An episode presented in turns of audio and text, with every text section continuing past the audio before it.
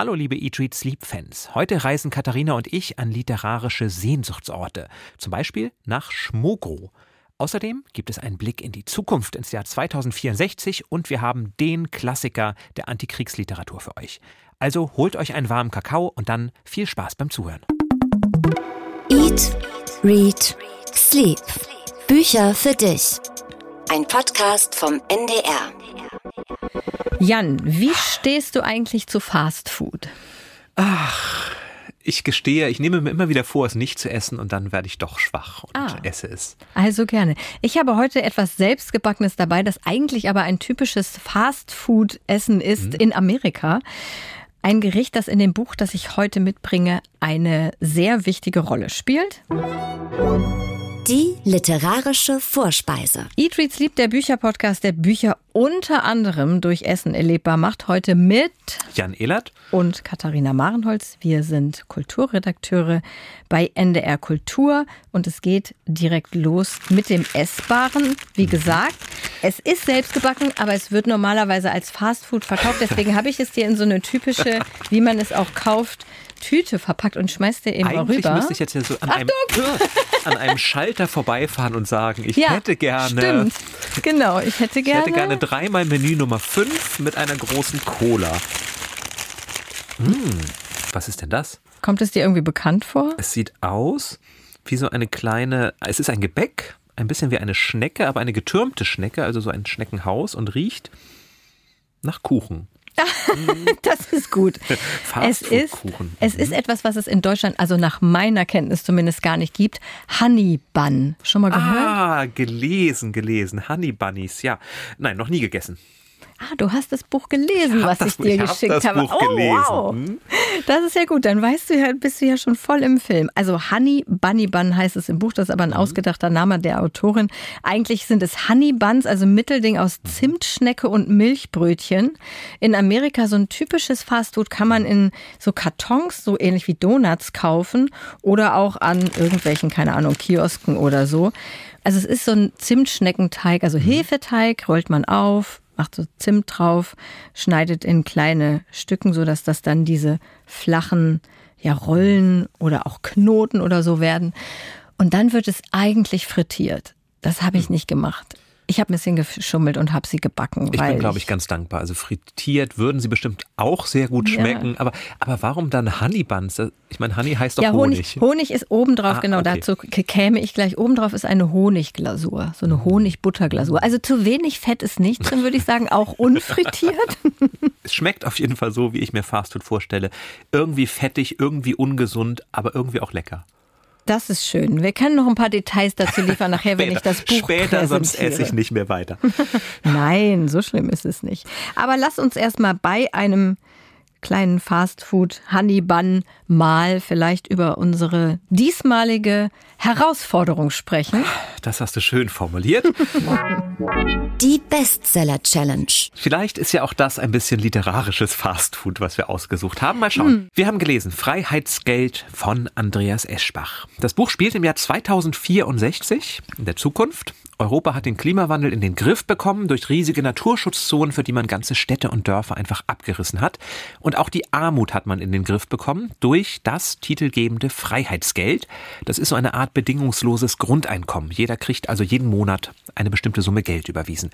Klassenunterschiede gibt's aber immer noch. Einige arbeiten nämlich trotzdem und die Reicheren, die können in der Oase leben, einer gated Community, also einer geschlossenen Gemeinschaft.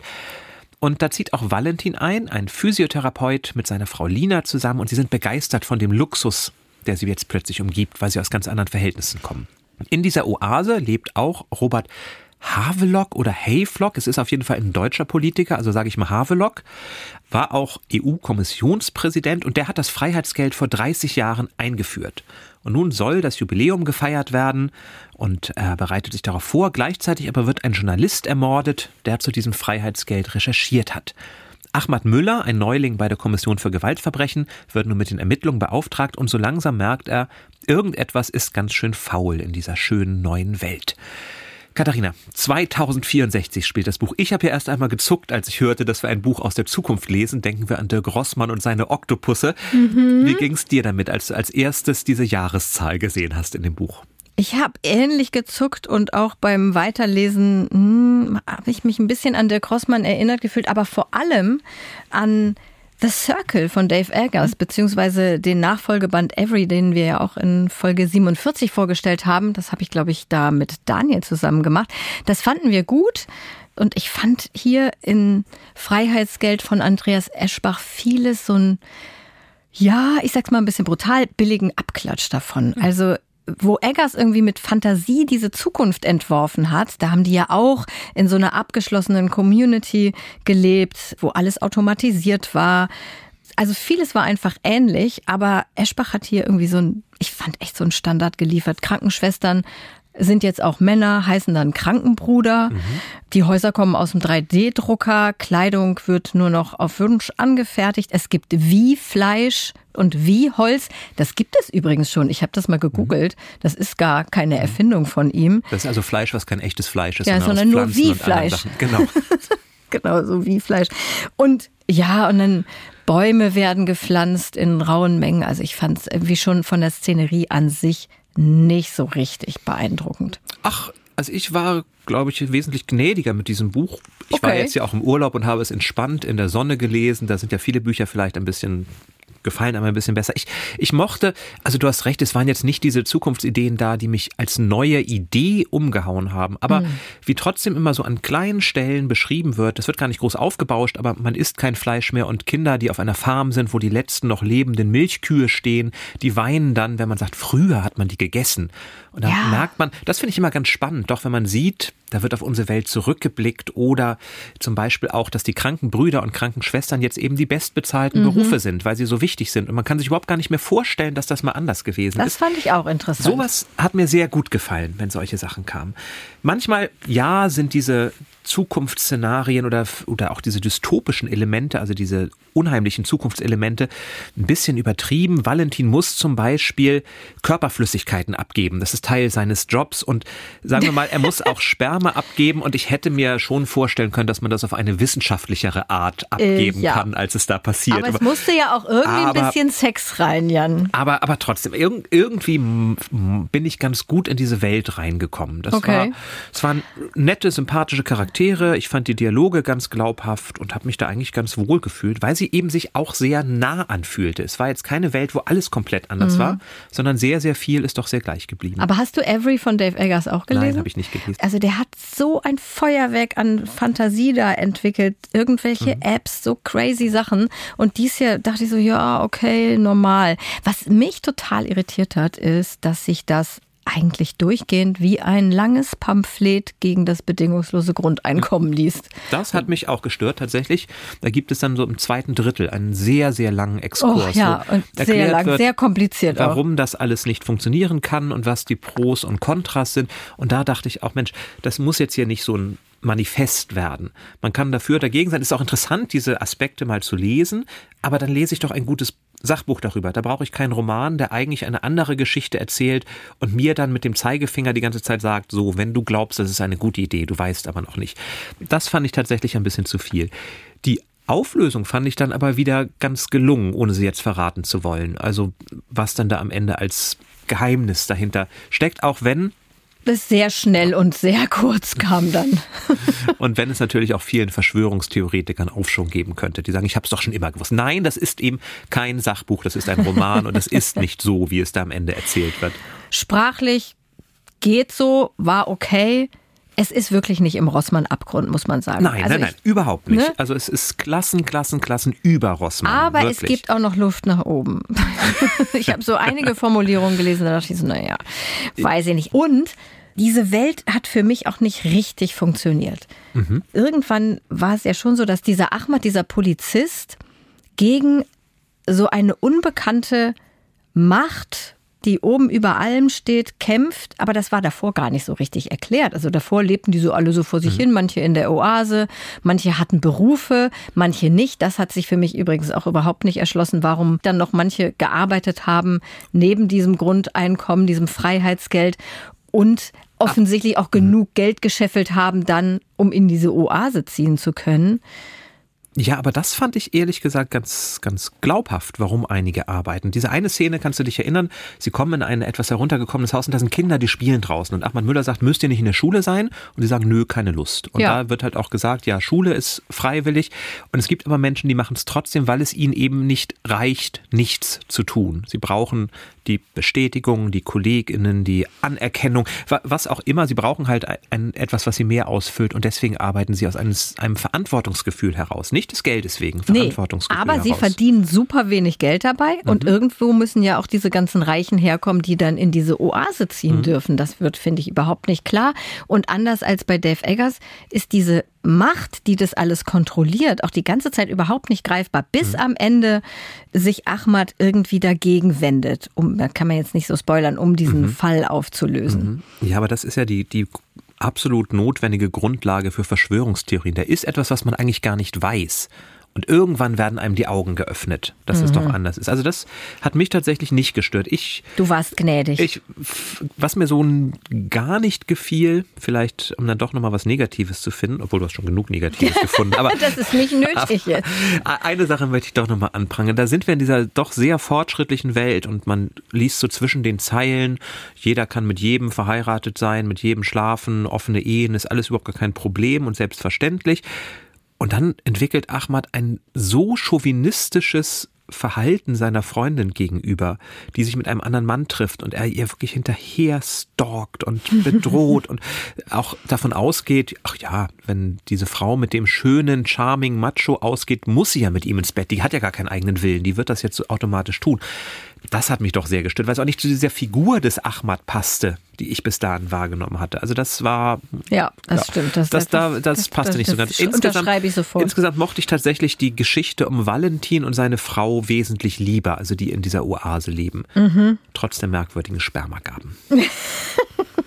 Freiheitsgeld von Andreas Eschbach, viel Schönes dabei, viel Luft nach oben. Und erschienen ist es im Lübbe Verlag. Ja, Sperma, wie finde ich da jetzt eine gute Überleitung zu einem Kinderbuch? Ich würde sagen, ich biete dir nochmal einen Honey Bunny Bun an. Ja. Ich, ich habe hier noch eine in der Tüte, Dankeschön. Ach so. Ah, dann ist ja gut. Dann nehme ich diesen hier. ich habe hier für mich auch welche mitgebracht. Denn jetzt also, kommt ja also. das Buch, aus dem diese Honey Bunny Buns sind. Genau. Endlich. Birdie und ich heißt das Buch von J.M.M. Nunes, eine US-amerikanische Autorin und mein Kinderbuch-Highlight der letzten Monate. Die Ich-Erzählerin ist die zwölfjährige Jack und sie und ihr neunjähriger Bruder, das sind so die Hauptpersonen. Die Mutter der beiden ist gestorben. Wie genau bleibt ja sehr lange unklar. Der Vater ist auch weg und Jack und Birdie kommen zum Bruder der Mutter Karl, um da zu wohnen. Und das ist so ein warmherziger Typ, aber wahnsinnig chaotisch, total mit sich selbst beschäftigt und ein kleines bisschen verrückt, wie auch die Mutter war von Jack und Birdie. Und auch Birdie ist ein sehr besonderes Kind, kreativ und ganz sensibel. Der mag Lila und Lipgloss und trägt am liebsten seine Regenbogen-Sneakers und Leggings mit Zebramuster und kassiert dafür auch jede Menge blöde Kommentare in der Schule. Und übrigens, es ist keine Transgeschichte, hm. was man möglicherweise auf den ersten Seiten denkt, wenn man die Beschreibung von Birdie hört. Der ist einfach so. Und das ist übrigens auch eine der großen Qualitäten des Buches, finde ich, dass hm. man auch sowas einfach mal hinstellt es sind nicht alle Menschen gleich und nicht jeder braucht irgendwie ein Label aufgeklebt, dann, wenn er irgendwie anders ist. Aber sie wohnen also bei Karl und Karl kriegt vieles einfach gar nicht auf die Reihe. Da gibt es eben sehr viel Fastfood. Er kauft regelmäßig diese Honey Bunny Buns für die Kinder, weil er eben nicht kocht. Und es gibt sehr viele Freiheiten bisschen zu viele findet das Jugendamt dann irgendwann, weil Schule schwänzen ist nicht so richtig okay. Mhm. Und dann müssen Jack und Birdie irgendwann bei Karl ausziehen und kommen zu Patrick, dem anderen Bruder der Mutter. Und der ist total anders. Karl nennt ihn eine Riesenauster in Hosen. Der ist also ganz verschlossen, langweilig, spießig. Und Jack und Birdie sind unglücklich, weil alles dieses verrückte Magische aus ihrem Leben verschwunden ist und stattdessen sind sie jetzt in so einem seelenlosen Haus, alles ist total mhm. ordentlich.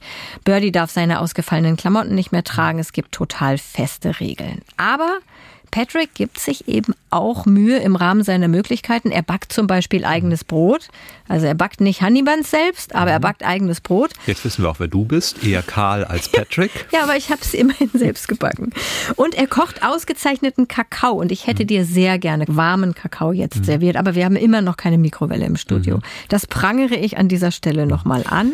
Wobei die Kinder ja vermuten, dass er den Kakao nur macht, weil er ihn selber so ja, gerne trinkt. Ja, das ist so trinkt. süß, oder? Hm? Dass sie dann das sagen so, niedlich. das ist, der scheint ja wirklich wahnsinnig gerne Kakao zu trinken, so oft wie es hier Kakao gibt. Und er macht es natürlich nur, um es für die Kinder schön zu machen.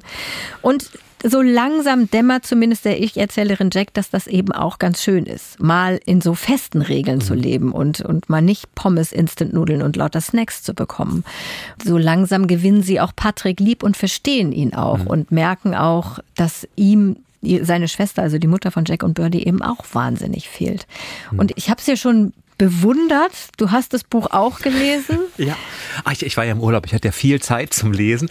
Und ich fand wirklich, wirklich toll, wie dieser Birdie dargestellt wird. Gleich zu Beginn mit violettem Lidschatten will er Audrey Hepburn spielen. Und das kenne ich auch aus dem Bekanntenkreis, dass es viele kleine Jungen gibt, die spielen eben gerne auch Prinzessin oder tragen Kleider oder Röcke. Und dann kommt der Moment, da kommen sie in die Kita oder in die Schule und irgendjemand sagt, äh, du bist ein Mädchen. Und dann trauen sie sich nie wieder.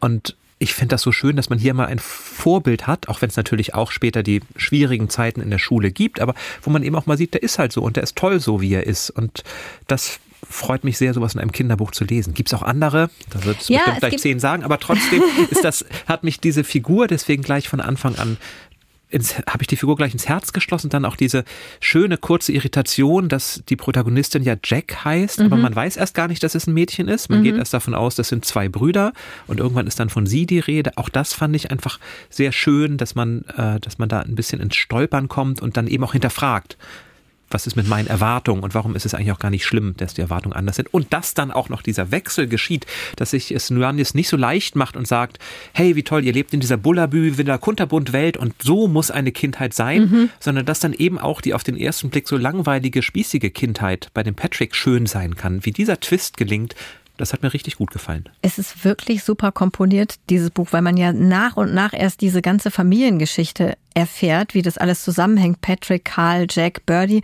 Dann gibt es noch diese großartigen Nebenfiguren. Rosie, Carls große Liebe und Janet, die chaotische Freundin von Jack, die unbedingt Friseurin werden will und die einfach wie so ein Wirbelwind so durch dieses Buch fegt die ganze Zeit.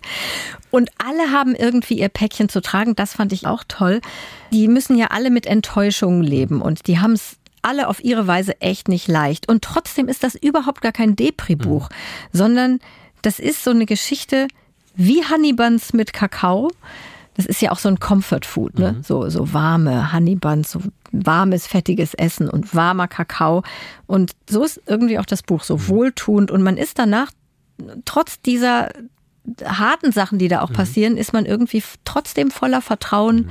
in das Leben deswegen habe ich schon beim Lesen die ganze Zeit gedacht, ich will das unbedingt auch selber essen. Und ich habe mich halt die ganze Zeit gefragt, was sind Honeybuns? Hat mich noch nie gehört. Mhm. Und dann habe ich die Autorin angeschrieben und sie hat mir super nett sofort geantwortet und mir eben erklärt, dass das eigentlich ein Fastfood-Essen mhm. ist, dass man das gar nicht selber backt. Aber sie hat mir dann netterweise doch ein Rezept rausgesucht. Mhm.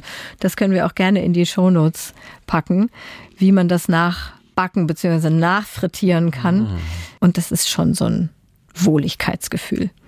Ja, aber auch schon so ein Fastfood-Gefühl. Also diese, man fühlt sich danach auch ein bisschen schwerer. Wohlig schwerer, Wohlig aber. schwerer. Hm. Aber das Buch ist wirklich alles andere als Fastfood. Birdie und ich von JMM Nuanes. Sehr gut übersetzt von Birgit Kollmann. Erschienen bei DTV in der Reihe Hansa. Für Kinder ab elf, so ist die Empfehlung, finde mhm. ich, trifft auch ganz gut zu, aber können auf jeden Fall auch alle mhm. Erwachsenen lesen. Sogar Jan hat es gelesen. Ich habe auch noch eine ganze Menge anderes gelesen und jetzt wird es auch ein bisschen schwerer. Also nicht nur ich mit den Honeybuns, sondern in der Literatur. Ein Krimi. Ich suche ja immer Literatur aus Ländern, die nicht ganz so häufig bei uns in den Bücherregalen steht. Dein Vorsatz. Mein Vorsatz. Ich war auf Zypern und habe so sehr nach einem Autor, einer Autorin aus Zypern gesucht, also nicht über Zypern, sondern aus Zypern und nichts gefunden. Also wenn ihr da noch Tipps habt, so nachträglich, da wäre ich unglaublich dankbar für. Aber Quizfrage, Katharina, welcher hm. berühmte Schauerroman wurde auf Zypern geschrieben und oh beendet? Keine Ahnung. Du wirst eh nicht drauf kommen. Rebecca von Daphne du Maurier, die hat es tatsächlich in auf einem Zypern geschrieben, ja, wirklich? auf Zypern beendet, behauptet zumindest ein Schild auf Zypern. Na, vor dem Black Forest Hotel. Ich habe es extra mal nicht in die Quizfragen genommen, sondern vorweg, sonst heißt es wieder, das sind ja so schwere Fragen, die kann ja keiner wissen, wobei doch jeder weiß, dass Rebecca auf Zypern beendet wurde. Mhm. Nein, stattdessen bin ich nach Malaysia literarisch Das ist ja gleich um die Ecke. ist ja gleich um die Ecke mit einem Buch, das im wirklich wunderbaren Wunderhorn Verlag erschienen ist. Also nicht nur für meinen Vorsatz wunderbar, weil man da Bücher aus ganz vielen Ländern findet, Kenne ich gar nicht den Verlag. dann musst du ihn dir unbedingt anschauen. Wunderhorn heißt er. Und da ist von Chua Guat Eng ein Buch erschienen, Echos der Stille, im Original 1994 erschienen und es ist der erste Roman einer malaysischen Schriftstellerin überhaupt, der ins Englische übersetzt wurde. Seit der Unabhängigkeit des Landes 1957. Also toller Roman, der jetzt endlich auf Deutsch vorliegt, übersetzt von Michael Kleberg, auch ein toller Autor Den und auch ich. toll übersetzt. Es ist ein Krimi, steht auch auf der Krimi-Bestenliste. Und er beginnt so, wie ein Krimi beginnen sollte, mit einem Mysterium. Michael Templeton ist gestorben. Wir wissen gar nicht wirklich, wer das ist und hat all seine Hinterlassenschaften, alles, was er besitzt, der Protagonistin Ai Lian hinterlassen. Dann steht gleich auf der ersten Seite, was erklärt, warum ich mit Michaels Asche in einer Urne auf meinem Schoß und einer abgewetzten Ledertasche mit seinen persönlichen Papieren auf dem Weg heim nach Kuala Lumpur war. Und das wird mir gerade klar erklärt, überhaupt nichts. So beginnt dieser schöner Roman, Anfang. also ein schönes Rätsel, ein schöner erster Absatz. Und wir reisen dann tatsächlich nach Malaysia, ein Land, das bis 1957 britische Kolonie war. Dort gab es große Plantagen, da lebten dann die reichen Briten und die Malaysierinnen und Malaysier lebten natürlich woanders, maximal als Bedienstete. Aber auch eine ganz tolle Szene von Ailian, als sie ihre Kindheit erzählt. Sie kommt dann irgendwann zu ihrer Großmutter, von der sie gar nicht wusste, dass es sie gibt, weil das ihre Eltern ihr verschwiegen haben. Und die lebt wirklich in einem ganz kleinen Dorf irgendwo ganz weit im Land und ist so eine, ein völliger Zivilisationsbruch für sie, wie sie da hinkommt. Und da wird beschrieben, wie sie erst Angst hat vor dieser alten Frau, die noch ihr eigenes Gemüse zieht, die auf dem Boden schläft, die ihr Haus fegt und wie sie dann aber trotzdem diese Oma lieben lernt, die dann aber wieder verschwindet, weil man schämt sich ja. Also das ist eine ganz starke Szene zu Beginn. Aber ich habe ja gesagt, es ist ein Krimi. Sie reist dann mit diesem Michael Templeton, ihrem Geliebten, In der Urne. Nein, da lebt er noch. Ach so, Da okay. lebt er noch. Es ist ein, äh, ein Roman in mehreren Schichten. Wir springen also zwischen den Zeiten hin und her. Wir sind in der Zeit, als Michael Templeton selber noch klein war. Wir sind in der Zeit, wo sie mit ihm zusammen ist. Und wir sind in der Zeit, wo er tot ist und sie mit ihrer Tochter dann noch einmal in das Land reist. Drei Ebenen ungefähr. Okay. Und die mittlere Ebene, die entscheidende, da reist sie hin und Michaels Vater erklärt, dass er sich verlobt hat und heiraten wird. Und die Frau, die er heiraten will, wird aber an dem Tag, wo er die Verlobung bekannt geben möchte, ermordet. Ailian ist im Haus, andere sind auch im Haus und sie hat auch so ein bisschen was gehört, Schritte, Schüsse und so wird dann versucht, langsam das Ganze aufzuklären. Man ahnt auch, es muss einer von den Beteiligten dieser Verlobungsgeschichte sein. Und dann tut sich die zweite Ebene auf, auch Michaels Mutter wurde auf eine ganz ähnliche Art ermordet vor vielen, vielen Jahren. Genau, so steigen wir ein. Auf der einen Seite in diesen Kriminalfall, auf der anderen Seite aber auch in diese Verwicklung der malaysischen Geschichte. Wie war das mit den Bediensteten? Wie war das, als damals der Krieg ausbrach, der Unabhängigkeitskrieg? Da gibt es eine Rebellengruppe, die im Dschungel ist und für die Unabhängigkeit kämpft. Und das Ganze, und das ist der, finde ich, tolle Twist, ist dann angelehnt an einen sehr berühmten Krimi-Klassiker aus England, Wilkie Collins, Der Monddiamant. Ah. Haben wir in Folge 54 hier auch schon mal vorgestellt. Genau, und das ist jetzt eben auf Malaysia projiziert. An einer Stelle wird es auch aufgelöst, also wer den Roman kennt, der wird viele Ähnlichkeiten so nach und nach entdecken, dass man immer stolpert im Moment.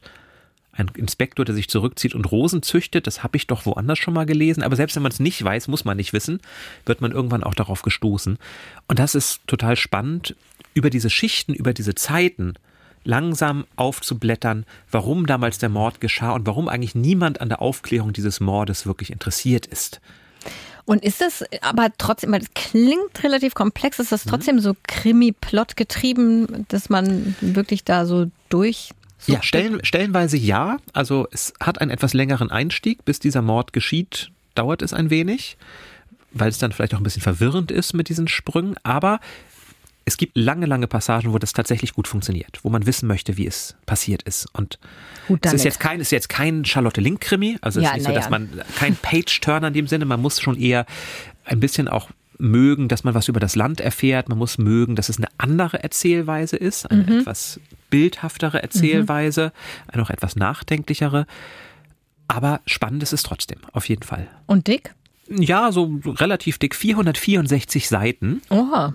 Echos der Stille von Chuaguat Eng, übersetzt von Michael Kleberg, im Verlag Das Wunderhorn erschienen. Und wie genau bist du drauf gekommen? Also du hast ja gesagt, aus diesem mhm. unbekannten Verlag, aber hast du den Katalog durchgeblättert oder hat es dir jemand empfohlen? Ich, ich habe eine Mail bekommen für ein anderes Buch, das ich gerade lese, dass das auf der Krimi-Bestenliste steht. Und dann habe ich da mal drauf geschaut, was da noch so steht. Und da war eben dieses Buch aus Malaysia. Und dann dachte ich, ach Mensch, Ach Mensch, Malaysia. aus Malaysia. Mein Vorsatz, kann man ja mal 2022 nur exotische Literatur. Und es hat sich tatsächlich gelohnt. Und du kriegst sehr viele Mails mit Tipps aus unserer Eat, Read, Sleep Community mit weiteren. Also ich, ich frage mhm. mich manchmal, ob du da überhaupt noch hinterherkommst. Hinterher nicht, aber ich bin super dankbar für diese Tipps und versuche in so viele wie möglich reinzuschauen. In alle schaffe ich es nicht, aber schon jetzt hat auch das meine Leseliste unglaublich bereichert. Aber jetzt sucht Jan erstmal ein Buch, das von einem zypriotischen Autor oder einer Autorin geschrieben wurde. Also bitte mhm. da an äh, eatreadsleep.ndr.de schicken, wenn da jemand eine Idee hat. Und apropos Eat, Read, Sleep Community, wir haben in der letzten Folge ja über Lesekreise gesprochen. Da mhm. hatten wir ja unsere Live-Podcast-Folge vom Harbourfront Festival aus der Fabrik und da war ja auch der Lesekreis Hamburg zugegen und wurde kurz interviewt. Es haben sich danach wahnsinnig viele Hörerinnen und Hörer bei uns gemeldet, die auch Zugang zu einem Lesekreis haben wollen oder einen eigenen mhm. gründen wollen. Wir versuchen jetzt hier mal einen kleinen Überblick, was es schon gibt. Mhm. Jan, vielleicht können wir einfach abwechselnd die Orte verlesen, wo es schon Lesekreise mhm. gibt. Zum Beispiel in Freiburg und Lörrach. In Nürnberg, in Berlin, Darmstadt, Leipzig, Südpfalz, Düsseldorf, Regensburg, Stuttgart, Viechtach. Schön, dass du das aussprechen musstest. Ich war mir nicht sicher, wie man es ausspricht. Mir auch nicht sicher. Hannover, Braunschweig, Lübeck, Stralsund, München, Stade. Und da ist ja dann noch Luft nach oben. Ja, und ganz neu noch reingekommen Zürich, Bonn, Nienburg an der Weser, Trier und Vorarlberg. Also ganz toll, wie das klappt mit diesen Lesekreisen, die sich dann in echt ohne Internet vor Ort treffen. Wir haben auch schon tolle Fotos gesehen davon.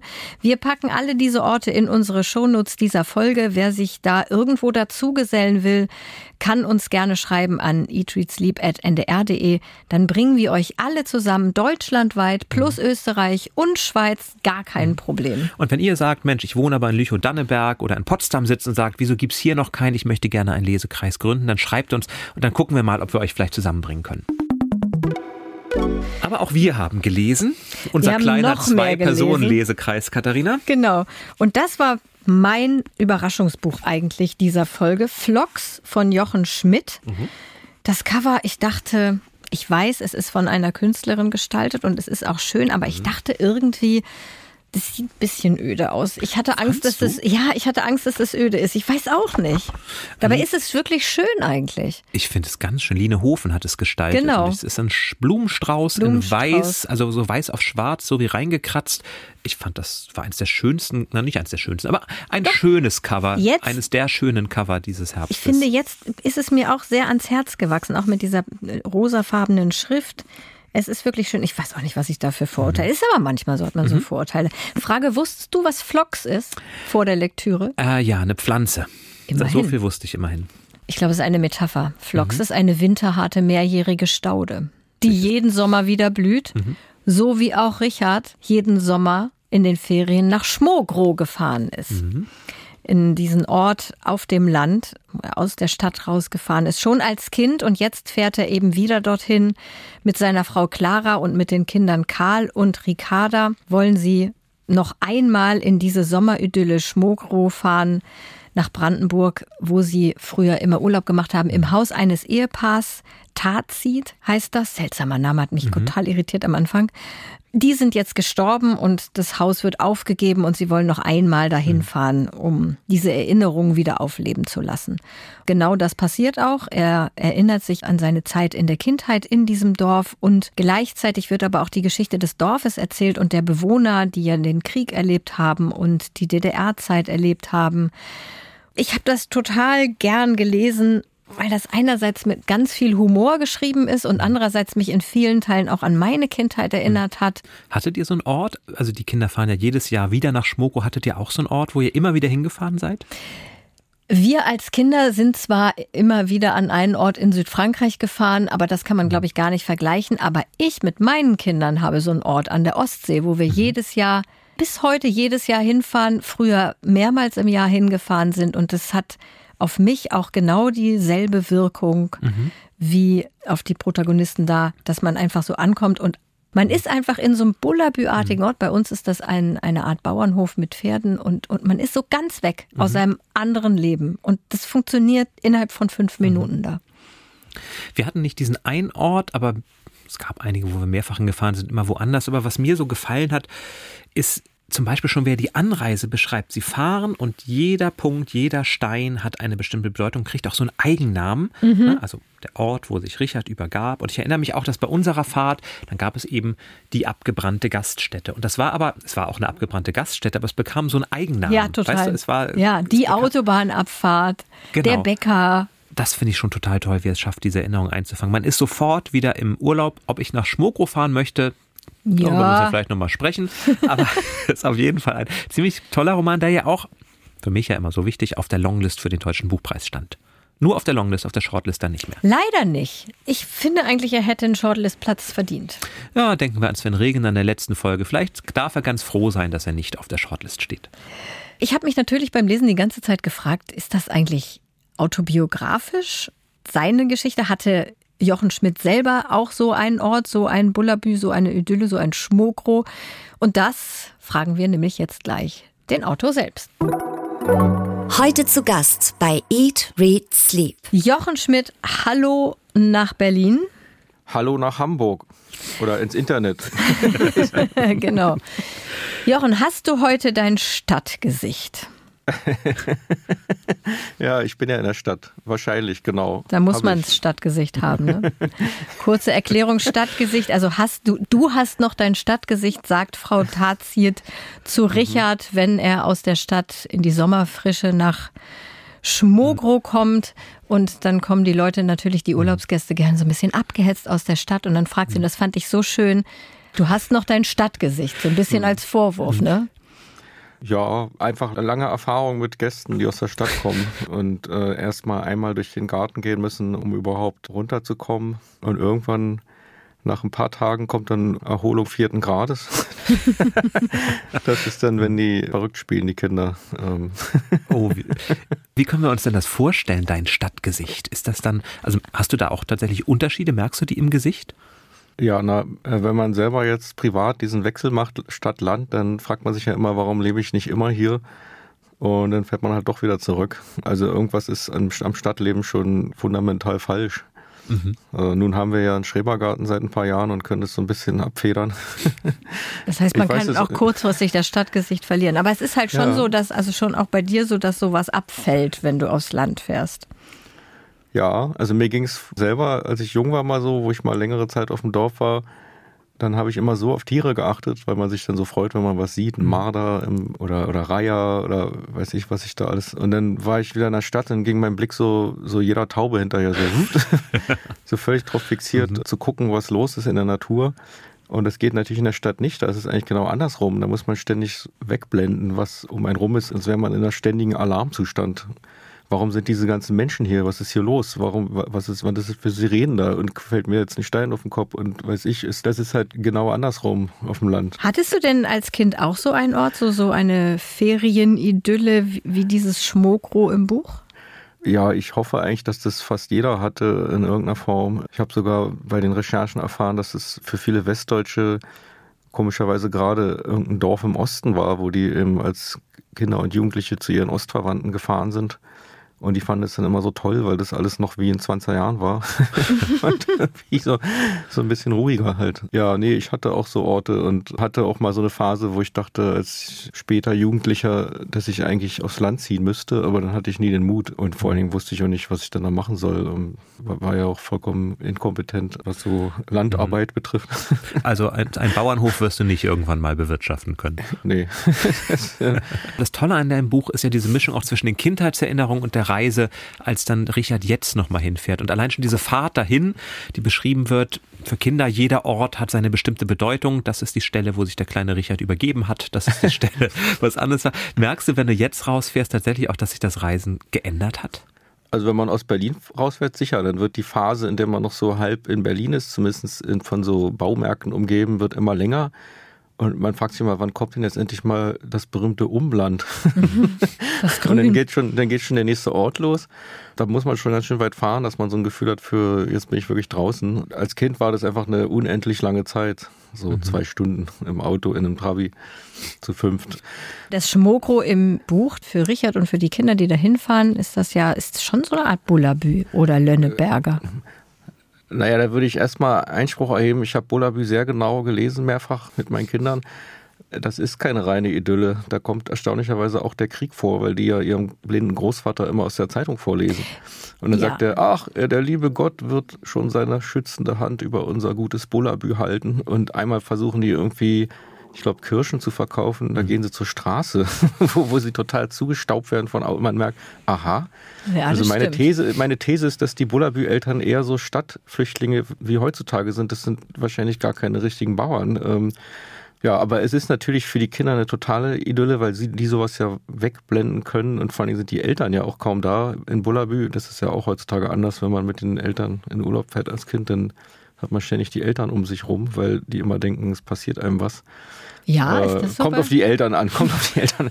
Zu meiner Zeit hat, hatte man keine, weiß ich nicht, wer da jemals auf uns aufgepasst hätte. Ja, ähm, eben. Also diese Erfahrung als Kind von, von mir aus einer Idylle wird halt gebrochen, wenn man da als Erwachsener hinkommt und merkt, also gerade dieser Ort ist in einer der Regionen, die in Deutschland am meisten vom Krieg betroffen waren. Und das ist das Erstaunliche, dass es einem Kind erstmal entweder nicht bewusst ist oder dass es eher spannend ist, wenn da so Gewehrkugeln im, in, im Baum noch stecken und immerfort die Rede ist davon, was die Russen da früher getrieben haben, äh, als sie in dem Ort waren und auch auf so eine eigenartig kuriose Art, dass sie so das Klavier die haben dann das Klavier auf den Hof gezerrt und als Futterkrippe für die Pferde benutzt.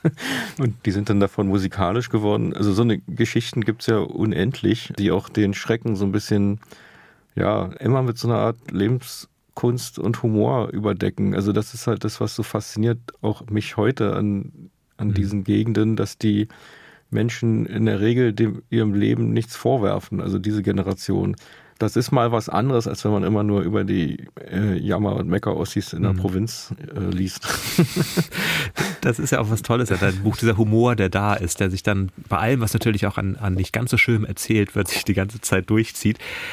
Hattest du, wir haben über Bullabü gesprochen, hattest du als Kind eigentlich selber auch schon Bullabü gelesen oder? Ja, das, das hatten wir in der, naja doch, also ich muss ja immer alle Westdeutschen aufklären, dass wir auch alles hatten, was ihr mhm. hattet, äh, nur vielleicht ein bisschen später. Bullabü habe ich vorgelesen gekriegt von der Katechetin in der Christenlehre, äh, aus, also zu Weihnachten immer hat die das vorgelesen aus einer abgetippten Version, die war so auf so einem durchsichtigen Pergamentpapier, fünf Durchschläge abgetippt hat es jemand und daraus hat die dann vorgelesen und wir haben uns schrecklich amüsiert, weil wir das so lustig fanden, weil das Bullabü ja fast so klingt wie Pullabü und dann lagen wir schon am Boden. ähm, Ach, das ist mir noch nie aufgefallen. nee, das war, das haben wir vorgelesen bekommen. Meine, und außerdem hat meine Mutter uns immer, also Astrid Lindgren haben wir alles, was man kriegen konnte, vorgelesen gekriegt. Und ich wollte natürlich auch in Bullabü leben. Und ich frage mich immer, wie wäre das, wenn man, also ist es, das ist die Frage, die das Buch stellt eigentlich. Mhm. Gibt es so eine Art Utopie, die nicht letztlich ein Gefängnis ist oder irgendwie von Erwachsenen ausgedacht und eigentlich für Kinder gar nicht das Richtige? Könnte man heutzutage diese ganze moderne digitale Welt zurückschrauben für sich persönlich und wäre dann glücklicher? Oder wäre das, als würde man wie in so einer russischen Sekte leben, in der Taiga? Hämisch. Äh, ich, hab, ich, ich bin mir absolut nicht sicher, weil ich diese Ideologie der Digitalisierung, der wir unterliegen, die inzwischen jetzt habe ich einen Artikel gelesen, es wird beklagt, die Kindergärten sind bei uns noch nicht genug an die digitale Bildung angeschlossen. Ich denke, die, also geht's noch, sind die völlig wahnsinnig?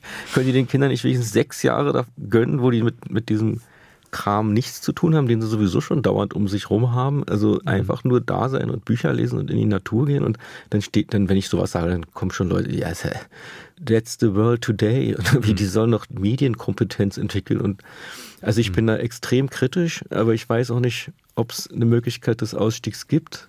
Wie hältst du es denn? Ich bin, ich mache es so äh, Schritt für Schritt. Ich bin auf dem Punkt, dass ich wieder Briefe schreibe fast. Also ich schalte mich so weit wie möglich ab. Aber deine kein- Bücher schreibst du am Computer. Ja, sicher, am Computer, ja. Das wäre vielleicht noch eine Überlegung, dass man wieder eine Schreibmaschine nimmt, aber die würden dann vielleicht nicht so lang werden, weil das Weil so anstrengend ist. Genau. Aber wie, wie hältst du das mit, mit deinen, du, ja, du hast ja auch Kinder, wie hältst du das Ja. mit den Kindern? Wird da Tja. einfach gnadenlos nur vorgelesen und alles andere kommt nicht ins Haus? Also die Kleinen sind noch unter acht und drängeln natürlich die ganze Zeit, weil Mitschüler das schon alles haben. Wir lesen jeden Tag vor und das machen die mit Begeisterung. Aber sie wollen natürlich auch eigentlich was gucken und spielen vor allen Dingen. Da sind wir an einem Punkt, wo wir noch uns eine Politik überlegen müssen. Da muss man sich auch informieren. Das nützt nichts, einfach Nein zu sagen. Du hast als Kind ja selber auch Fernsehserien gesehen. Wir haben uns vor vielen Jahren Oh, ja. unterhalten, als du das Buch mit David Wagner drüben und drüben geschrieben Ah. hast.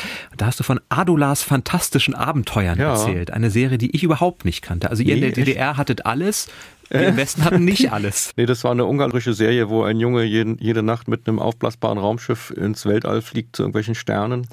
Während, ich glaube, sein Hund oder die Katze oder irgend- irgendein Haustier übt in der Zeit Geige für ihn. Ähm, Der Hund, Nee, wir Schnuffi waren heißt er. halt- Schnuffi und er kann sprechen. Genau. Oh, oh. Wir waren natürlich fernsehsüchtig, nur das sage ich mir immer, mein Gott, bei uns hat nur keiner drauf geachtet, genau wie mit Zucker. Äh, Ich habe mir Zucker aufs Butterbrot gestreut und Möhren reingetunkt und nicht nur ferngesehen, sondern auch das Testbild gesehen, intensiv, bis endlich wieder was kam. Und hat dir auch nicht geschadet. Na doch, mir tut's leid um die schöne Zeit. Man kann sich natürlich toll drüber unterhalten mit anderen, die dieselbe Erinnerung haben. Also ein Kollege meinte, der durfte nicht gucken, der ist dann immer zu einem Grüppchen gegangen. Da hieß es gerade, ja, hast du gesehen, wie der nicht Klavier aus dem Fenster gefallen ist? Und dann ist er zum nächsten Grüppchen gegangen und hat gesagt, habt ihr gesehen, wie der nicht Klavier aus dem Fenster gefallen ist? Ja, das war ich. Ich durfte das auch nicht gucken. Ich habe auch so gehandelt, plus die Zusammenfassung in der Hör zugelesen. Ja, war auch im Westen nicht. Nicht immer schön. Ja, genau. Manche durften ja auch nicht Westen gucken, bei uns ganz wenige, also vielleicht einer von 30. Die waren auch arm dran und das sind jetzt auch meine Kinder, ähm, die, die das alles nicht wissen. Ja, macht sie nur Aber- stärker. Ja, ja, denke ich auch immer. Dann bist du halt anders. Aber ey, ich weiß nicht, ich, weiß, ich habe keine Lösung. Ich habe nur eine riesen Sehnsucht danach, dass man in Ruhe gelassen wird und einfach langsam sein kann und auch Leere und Langeweile erleben kann. Diese unendlichen Sommertage halt, wo einfach gar nichts los war und man ging dann baden und man musste sogar noch mithelfen im Garten.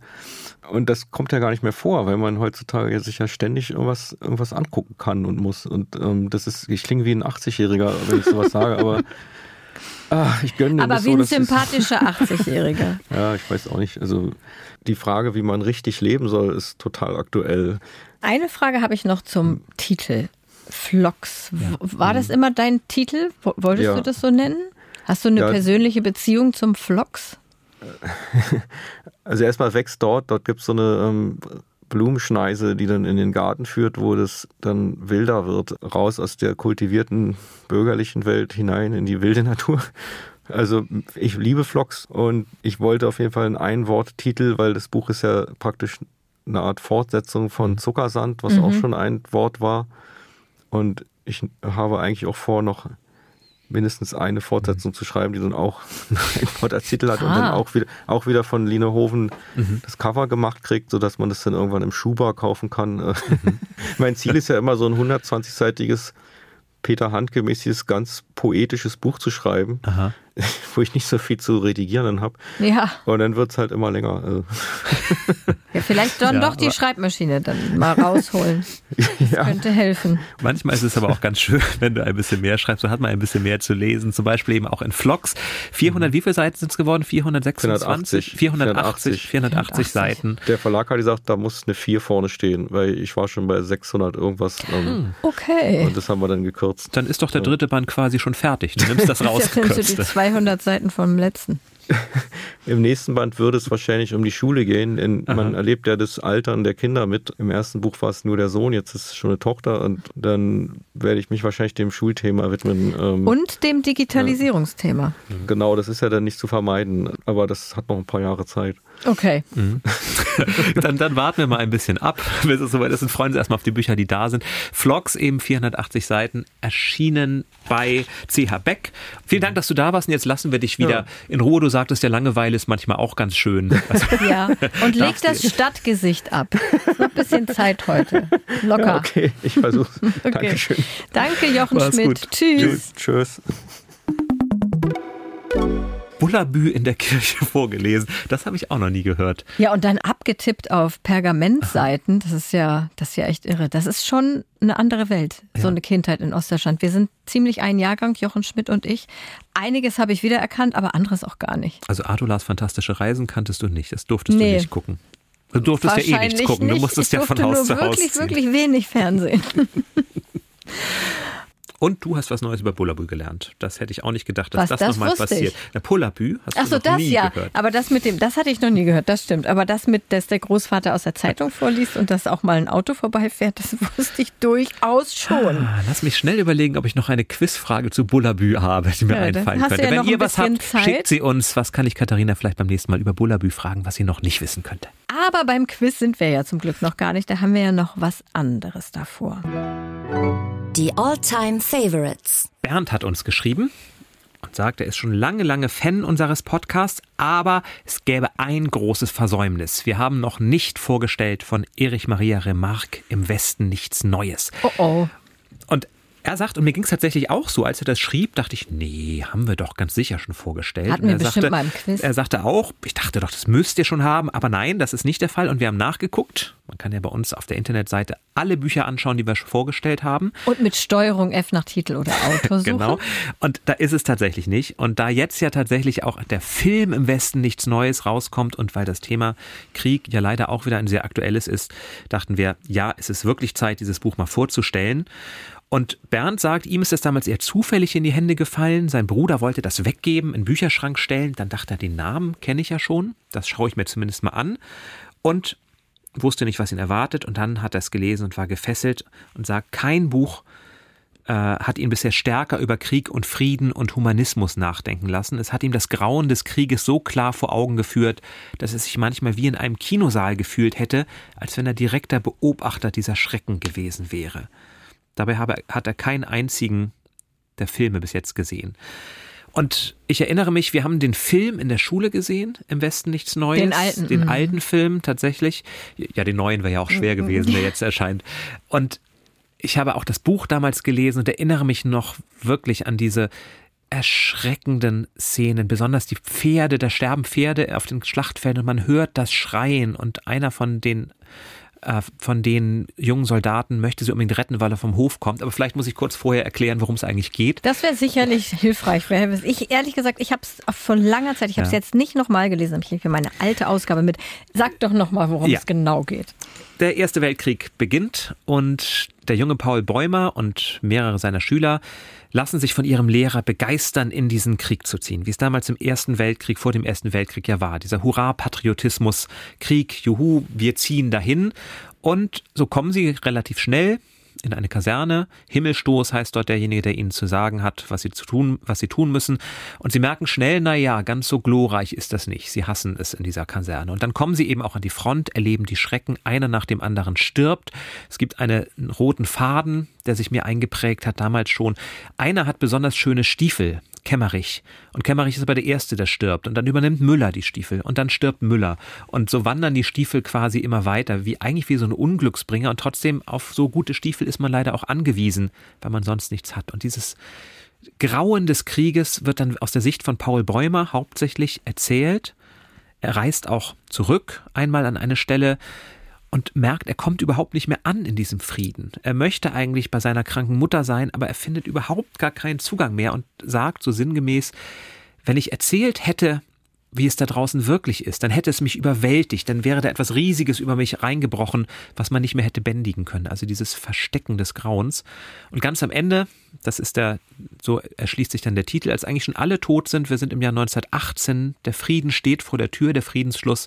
Paul Bäumer ahnt das auch und möchte eine Zigarette rauchen und wird erschossen an einem Tag, wo im Westen eigentlich nichts passiert. Deswegen heißt es dann ganz lapidar im Abendschluss, es war ein so sonniger, ruhiger Tag. An dem die Heeresleitung berichtete, im Westen nichts Neues. Also das Einzelleben wird dann am Ende noch einmal völlig unbedeutend in der Masse der vielen Toten. Ein, finde ich, immer noch eines der stärksten, erschütterndsten Bücher, was ich über Krieg bis jetzt gelesen habe. Und ja, man kann es nur empfehlen, glaube ich. Absolut. Jetzt, wo du es nochmal gesagt hast, ist mir auch alles wieder total präsent gewesen. Diese Stiefelgeschichte, auch die Namen, die sind ja auch, mhm. weiß man sofort, ist man da wieder drin in dem Buch.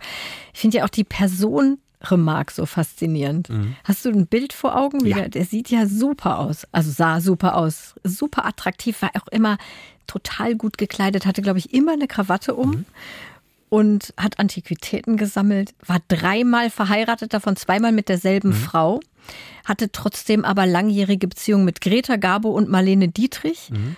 Und seine dritte Ehe war mit Paulette Godard, was mhm. wiederum die erste Frau von Charlie Chaplin war, mhm. die für die es dann mit Remarque die vierte Ehe war. Also mhm. irgendwie auch so eine total illustre ja. Biografie. Wobei man zu seiner ersten Frau sagen muss, Ilse Zamboni, er musste sich ja von ihr trennen. Sie war ja jüdisch und ja. hat sie dann nach dem Krieg wieder geheiratet. Deswegen ist es die zweite Ehe. Ja, ja, das, ich wollte jetzt nicht so sehr in ins Detail gehen. So eine mhm. schillernde Persönlichkeit auch mhm. irgendwie und wirklich attraktiv. Wir müssen aber auch kurz noch erwähnen, dass Remarque, jeder kennt dieses Buch, aber er hat noch viel mehr geschrieben. Ja, ich guck mal, ich habe noch gibt, eins mit. Ah, es gibt die Fortsetzung von Im Westen nichts Neues, der Weg das zurück. Das ist es nicht, was du da hast. Und Marie hat uns geschrieben und hat gesagt, alles von ihm hat sie so geflasht. Wir müssten viel, viel mehr von ihm vorstellen. Ganz besonders aber der schwarze Obelisk. Ja. Das ist ein Buch, das spielt tatsächlich im Jahr 1923. Inflation. Ein äh, Kriegsrückkehrer arbeitet als Organist in einem Irrenhaus und verkauft Grabstellen. Und das ist ein Buch, von dem sie sagt, es äh, sie zieht es immer wieder aus dem Regal und liest das letzte Kapitel, um diese starke Emotion, dieses Geflashtseins noch einmal zu spüren sie sagt, die Menschen müssen wissen, dass er so viel mehr geschrieben hat als nur der Westen nichts Neues. Nämlich diese Bücher und die, die Nacht, Nacht, von, von Lissabon. Lissabon zum Beispiel auch sehr spannend. Dann geht's jetzt auf die Schlussgerade. Und da bin ich sicher, dass du diesmal leichtes Spiel haben wirst. no pressure. Das Quiz. Meine erste Frage, du hast dich ja jetzt schon so ausführlich mit der Biografie von Erich Maria Remarque oh beschäftigt. Oh Insofern wird diese Frage für dich möglicherweise leicht sein, möglicherweise nicht. Ich wusste es vorher nicht, ich habe es erst gelernt. Sage ich vielleicht okay. gleich mal dazu, okay, um das, es so ein bisschen das, einzuordnen. Das entspannt mich so ein bisschen. Erich Maria Remarque heißt eigentlich gebürtig Erich Paul Remarque, hat sich dann irgendwann in Remarque genannt, umbenannt, weil es französischer klingt und seine Familie von dem Remarque aus dem Französischen auch kommt. Aber dann tauscht er 1922 das Paul gegen Maria. Warum? Ich glaube eigentlich zum Andenken an. Doch, genau, ich weiß Andenken es wieder. Seine jemanden. Mutter hieß Maria und die ist, äh, ich glaube, plötzlich gestorben oder jung gestorben. Mhm. Auf jeden Fall war er sehr erschüttert über diesen mhm. Tod und wollte sich dann zum Andenken an die Mutter hat er sich dann diesen Namen gegeben. Das ist ein richtiger Teil der Antwort, aber es ah. war auch noch, es war auch noch eine andere Person beteiligt, die er mit diesem Namen auch würdigen ah, wollte. Das weiß ich nicht. Ach, dann kann ich ja doch noch mein Multiple Bitte Choice schön. einbringen. Also ja. Zum einen seine Mutter, aber wem wollte er noch damit Reverenz erweisen? Der heiligen Jungfrau Maria, naheliegend, Rainer Maria Rilke, möglicherweise naheliegend, oder Marie Curie, der Nobelpreisträgerin für Physik und Chemie, glaube ich. Das ist jetzt, also Marie Curie ist am wenigsten naheliegend. Das ist bestimmt eine Falle. und dann ist es das. Jungfrau Maria kann ich mir ehrlich gesagt nicht vorstellen. Rainer Maria Rilke könnte ich mir schon vorstellen, aber es ist doch zu naheliegend. Hm, ich nehme trotzdem B. Das ist auch richtig. Ah. Die Jungfrau Maria ist es nicht. Im gesamten Buch wird nicht gebetet. In welchem jetzt? Äh, Im Westen nichts Neues. So. Also an der Front wird nicht gebetet. Und das heißt, mit dem Katholizismus bin ich jetzt nicht so sicher, aber so. Hätte ich jetzt auch nicht so eingeordnet. Nicht drin. Nein, nee. Rainer Maria Rilke war tatsächlich eines seiner schriftstellerischen Vorbilder und ihm zu ehren und auch seiner Mutter zu ehren, hat er dann sich von Erich Paul in Erich Maria umbenannt. Von Erich Paul Remarque mit K in Erich Maria Remarque. Ich glaube, das war der Karriere nicht gerade abträglich, diese Namensumbenennung. Wie würdest du dich denn gerne mal umbenennen? Von Ach, Katharina in Kate? Ich, ich, hätte, nee, ich hätte gerne so einen, so einen italienisch-spanisch klingenden Nachnamen, der so zu Katharina passt, vielleicht mit A mhm. endet. Katharina, da, da, da, da. Sowas, ja. Sowas, mhm. genau. Ja, ich nehme Vorschläge an. So, meine erste Kategorie ist Fun Fact. Mhm. Wer reitet zu spät durch Nacht und Wind? Das weiß ich. Das dachte ich mir, dass du das weißt. Das ist ja auch nicht Kategorie erster Satz. Dann könntest du jetzt aber trotzdem schon mal sagen. Es ist der Vater mit seinem Kind. Und der erste Satz von Goethes berühmter Ballade namens Der Erlkönig. Nein, nur Erlkönig. Nur Erlkönig aus dem Jahr 1782. Kannst du die Ballade auswendig, so wie die Glocke? Möglich, ja. Möglich. Oh, wir, wir, das, nee, wir testen das jetzt hier nicht, weil das wird sonst zu lang, das Ganze. Aber vielleicht zu anderer Gelegenheit gerne mal. Frage ist aber was ganz anderes. Was wird auch als Erlkönig bezeichnet? Ha. Weißt du? Ja, Möcht, ja. du, ja, wenn ja. du sagst, du musst nicht Multiple Choice, kein ein, Muss. Ein Auto, was noch nicht erschienen ist, so eine neue Marke, zum Beispiel eines Tesla, Mercedes, BMW. Sehr gut. ähnlichem. Ein getarnter Prototyp eines Autos. Dieser Name für das Auto beruht auf dieser Ballade. Das fand ich interessant. Die Hersteller, also die Hersteller wollen das Aussehen des Autos geheim halten, deswegen wird das irgendwie so komisch beklebt und so. Und dann gibt es Erlkönig Jäger, die das entlarven wollen.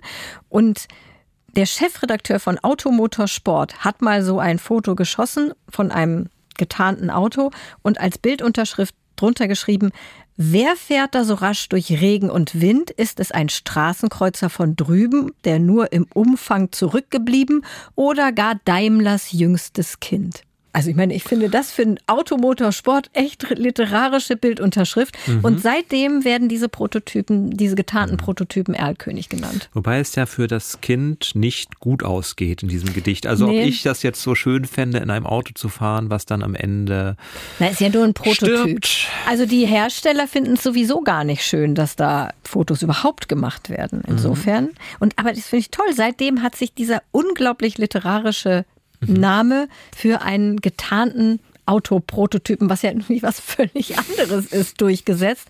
Ist so eine nette Geschichte, fand ich. Das stimmt, die kannte ich auch noch nicht, die Geschichte. Du hast einen Punkt, ich habe einen halben Punkt. Nee, ich habe auch einen Punkt. auch, Ich habe ja Multiple Punkt. Ich hab, ich ja, du hast sogar Punkt. eigentlich anderthalb Punkte, Ja, weil du auch noch schon. die Mutter wusstest. Und du wirst jetzt sicherlich noch einen Punkt erzielen. Yes. Ich habe ein Buch in einem Satz. Schwarzer Feldherr geht durch ein Taschentuch zugrunde. Oh Gott. Das meinst du, das muss ich wissen? Schwarz? Ich habe ja sonst auch noch ein Multiple Choice. ja, mach Aber mal Multiple Choice. Schwarzer Feldherr geht durch ein Taschentuch zugrunde. Ist das A. Othello?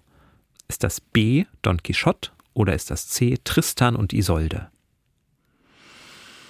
Also Othello durch ein Taschentuch. Ich glaube, es ist Othello. Ich sag mal A. Es spielt ein Taschentuch eine Rolle, nämlich seine Geliebte Desdemona lässt das Taschentuch fallen und dann wird es Genau. seinem Widersacher Jago zugespielt und er weckt dann damit die Eifersucht Ah. Othellos und dann bringt er in rasender Eifersucht seine Geliebte um. Othello, und das führt Geliebte. ihn in den Wahnsinn. Wie eigentlich üblich bei Shakespeare, Oft. dass sowas in den Oft. Wahnsinn führt. Ah, okay, guck mal, habe ich, hab ich doch einen Punkt, aber knapp. Eine Kategorie, ich weiß gar nicht, ob wir die schon mal hatten oder ob das jetzt eine Sicher neue noch ist. nicht, Sicher sonst wäre ich ein wenig enttäuscht. Kategorie Redewendungen. Die Redewendung die Seele baumeln lassen findet man ja heutzutage in jedem zweiten Artikel in einschlägigen Frauenzeitschriften. Aber aus welchem Klassiker stammt sie? Weißt du das ohne Multiple Choice? Hm, Nein, dafür habe ich zu wenig Frauenzeitschriften gelesen zuletzt. Stammt die Seele baumeln lassen? A. Aus Schloss Gripsholm von Kurt Tucholsky. B. Aus der Stoff, aus dem die Träume sind von Johannes Mario Simmel. Oder C. Aus das Kunstseiende Mädchen von Irmgard Keul. Hm, Nein, jetzt wo du es sagst, bin ich mir ziemlich sicher, dass es Tucholsky ist, Schloss Gripsholm. Genau. Wir lagen auf der Wiese und baumelten mit der Seele. Eine Erzählung aus dem Jahr 1931 und jetzt eine Phrase für alle Erlebnisberichte aus, was weiß ich, Wellnessoasen und so. Das ist ein bisschen, bisschen erschütternder Karriere, die dieser ja eigentlich sehr schöne Satz genommen hat von Tucholsky. Ich sag's nie. Ich find's schlimm. Aber interessant, dass wir nie sagen, wir baumelten mit der Seele. Nee. Also wir nutzen es nie so, wie Tucholsky es genutzt hat. Das ist wahrscheinlich der Fehler. Das könnten wir wieder einführen. Ja, Ich glaube, Tucholsky wäre auch nicht froh über die inflationäre Verwendung von Seele baumeln lassen. Naja. Ja, lief gut heute generell Lief mit gut. dem Quiz. Ja, mein, mein Vorsatz, ich habe es ja Daniel zum Geburtstag geschenkt, dass ich nur noch leichtere Quizfragen stellen werde, hat sich ja scheinbar Hat, äh, bewährt. Auch ein Geschenk für mich. Vielen Dank dafür. Vor der Bestsellerauslosung, du bist bestimmt schon aufgeregt, Jan, möchte ich hier an dieser Stelle noch unbedingt einen Podcast-Tipp geben. Wir haben ja hier nicht nur Buchtipps, sondern manchmal auch Podcast-Tipps. Und wir wissen auch, dass ihr euch freut, wenn wir euch Podcast-Tipps geben. Kunstverbrechen heißt der neue Podcast von NDR Kultur. True Crime meets Kunst sozusagen. Also es ist was für alle True Crime Fans und davon gibt es viele. Ich bin ehrlich gesagt gar nicht so der True Crime Fan. Wenn so alte Mordfälle aufgerollt werden, wo man genau weiß, da wird der Mörder eh nicht gefunden, bin ich eher so ein bisschen raus. Aber bei Kunstdiebstahl und Geschichten über Meisterfälscher, da geht mein Herz auf. Echt, da bin ich dabei. Das liebe ich total. Ich werde auch auf jeden Fall demnächst noch mal ein passendes Buch dazu mitbringen. Und deswegen freue ich mich über diesen neuen Podcast besonders. Der erste Fall heißt Das Geheimnis um Hitlers Hengste. Schon oh. toller Titel. Eine irre Story von riesigen Bronzeskulpturen. Hast du schon mal davon gehört? Die Josef Thorax Bronzeskulpturen. Mhm. Pferde, die einst im Garten von Hitlers Reichskanzlei standen. Dann waren sie nach dem Krieg verschwunden, tauchten in einer sowjetischen Kaserne wieder auf, waren dann wieder verschwunden und tauchten dann irgendwie im Westen wieder auf, indem jemand sagte, hier, diese Bronzepferde wollt ihr die kaufen?